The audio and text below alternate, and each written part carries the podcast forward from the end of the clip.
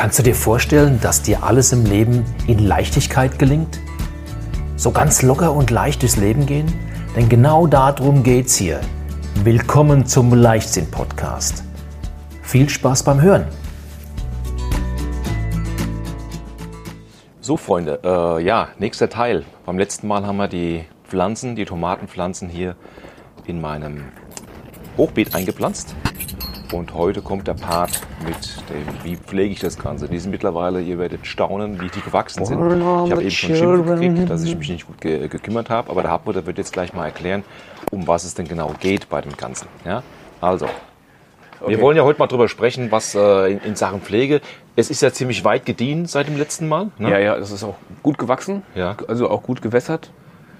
Nur, vielleicht mal zum, zum Thema Wässern. Wir haben eine automatische Wässerungsanlage hier. ja, Ja, guck mal, die ist, die ist da hinten. genau. Die ist hier hinten, da ist da die, sieht man äh, diesen- die Einheit, die den kleinen hängt. Kasten. Und ähm, hier unten drunter, hier kann man es ganz gut sehen, da sind so Tropfen drin, Mhm. die eine gewisse Menge Wasser raushauen. Ich weiß jetzt nicht genau, ich glaube es sind zwei Liter pro Stunde. Mhm.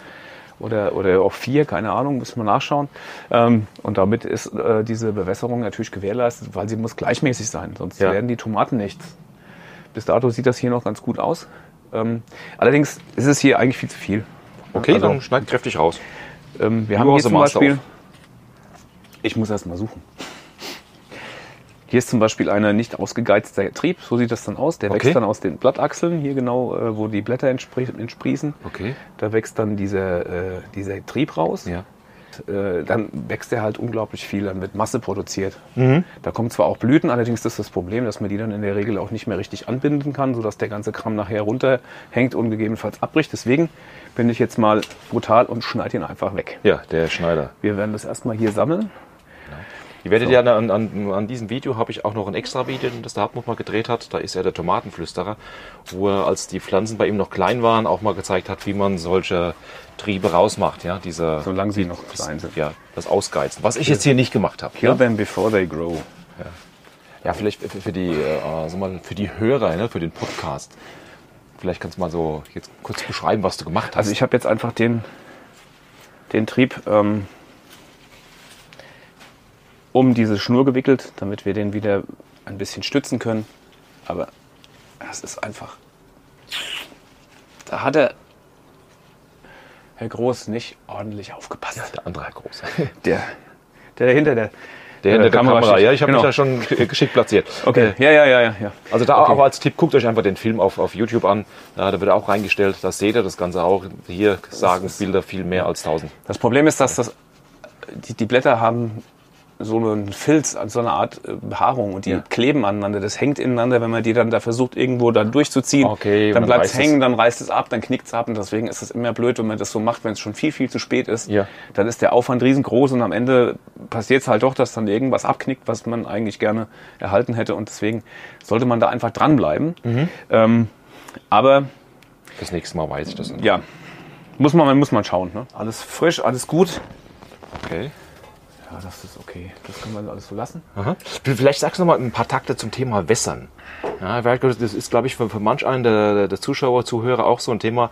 Wie machst du mit dem Wässern? Automatisch bewässern, mir eine Uhr stellen, was auch immer. Also letztlich ist es völlig Wurst, woher das Wasser kommt. Ob das jetzt die automatische Bewässerung da rein tropfen lässt oder der Ja. Besitzer, ist es der Pflanze eigentlich völlig egal. Wichtig ist nur regelmäßig und gleichmäßig. Okay. Ich muss die Pflanzen nicht ersäufen, ich darf sie aber nicht vertrocknen lassen, weil in dem Moment, wo die Pflanze nicht genug Wasser hat, äh, geht das immer zu Lasten der Frucht. Ja, weil das ja. ist der, der Teil, der am meisten Wasser nachher beinhaltet, wie man ja auch weiß, wenn man eine Tomate aufschneidet, Ja. aus wie viel Wasser die besteht. Und wenn halt der Wasserfluss nicht regelmäßig ist, dann nimmt die Frucht Schaden. Okay. Dann gibt es noch bestimmte Fäulen, Endfäul, Blütenendfäulen und irgendwelche anderen Krankheiten, die dann natürlich auch in so eine Frucht besser reinkommen. Aber letztendlich hast du halt dann so krübbelige Früchte. Ja, ja. und ähm, das Weil wollen wir ja nicht. Ne? Wir haben ja momentan auch wirklich sehr hohe Temperaturen. Wir hatten letzte Woche knapp 40 Grad Ja. hier auch. Wo das merkst du auch. Ja. Also ich regel dauernd so ein bisschen. Ich bin am ersten Stock oben mit meinem Balkon. Ja. Und äh, manchmal man- tropft auch hier neben von den Blumenkästen, wo äh, da hinten ist Oregano drin. Äh, da tropft was runter. Ja. Ich muss also zwischendrin immer wieder mal die Wassermenge etwas regulieren. Mhm. Ja.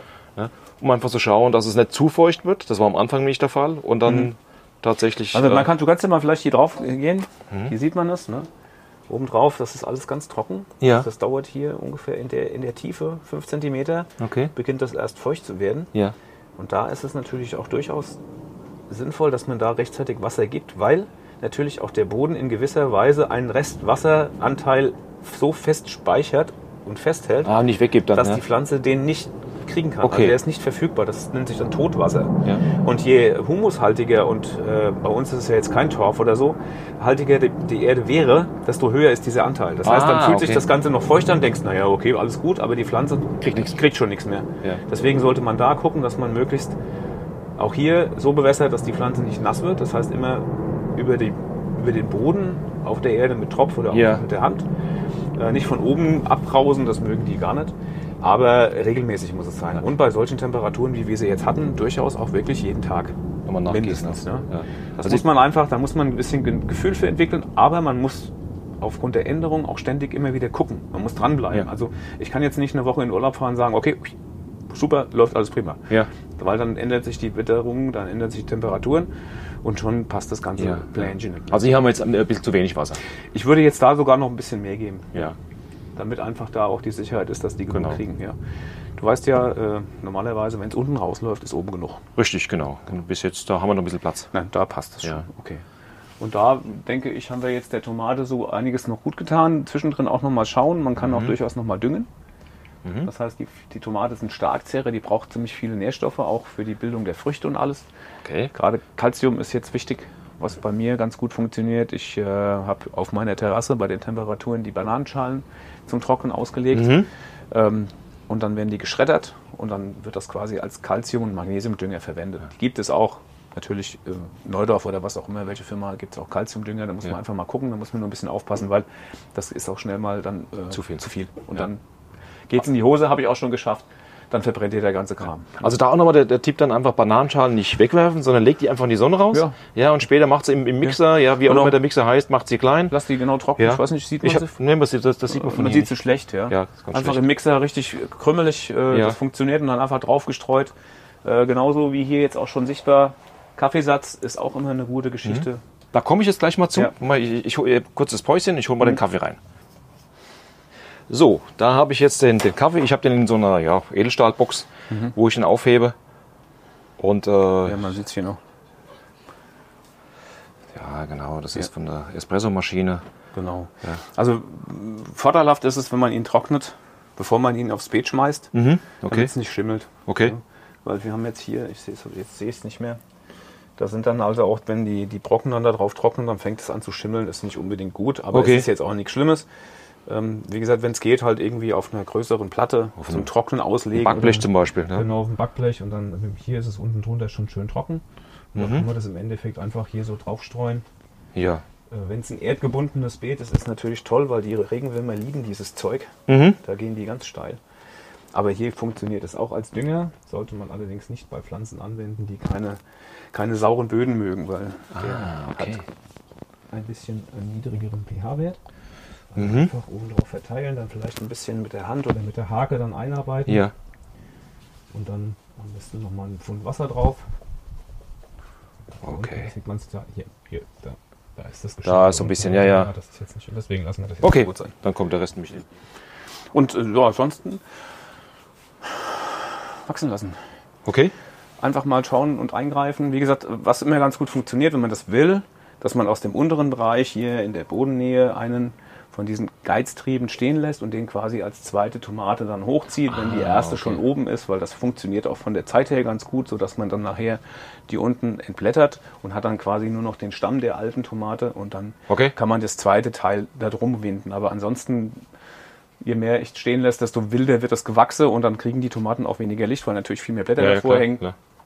ist im Endeffekt ähm, vermeidbar, wenn man das rechtzeitig angeht und auch äh, dieses Ausgeizen vornimmt. Okay. Jo, ich glaube. Jetzt hier, der, der vordere ist auch in Ordnung schon?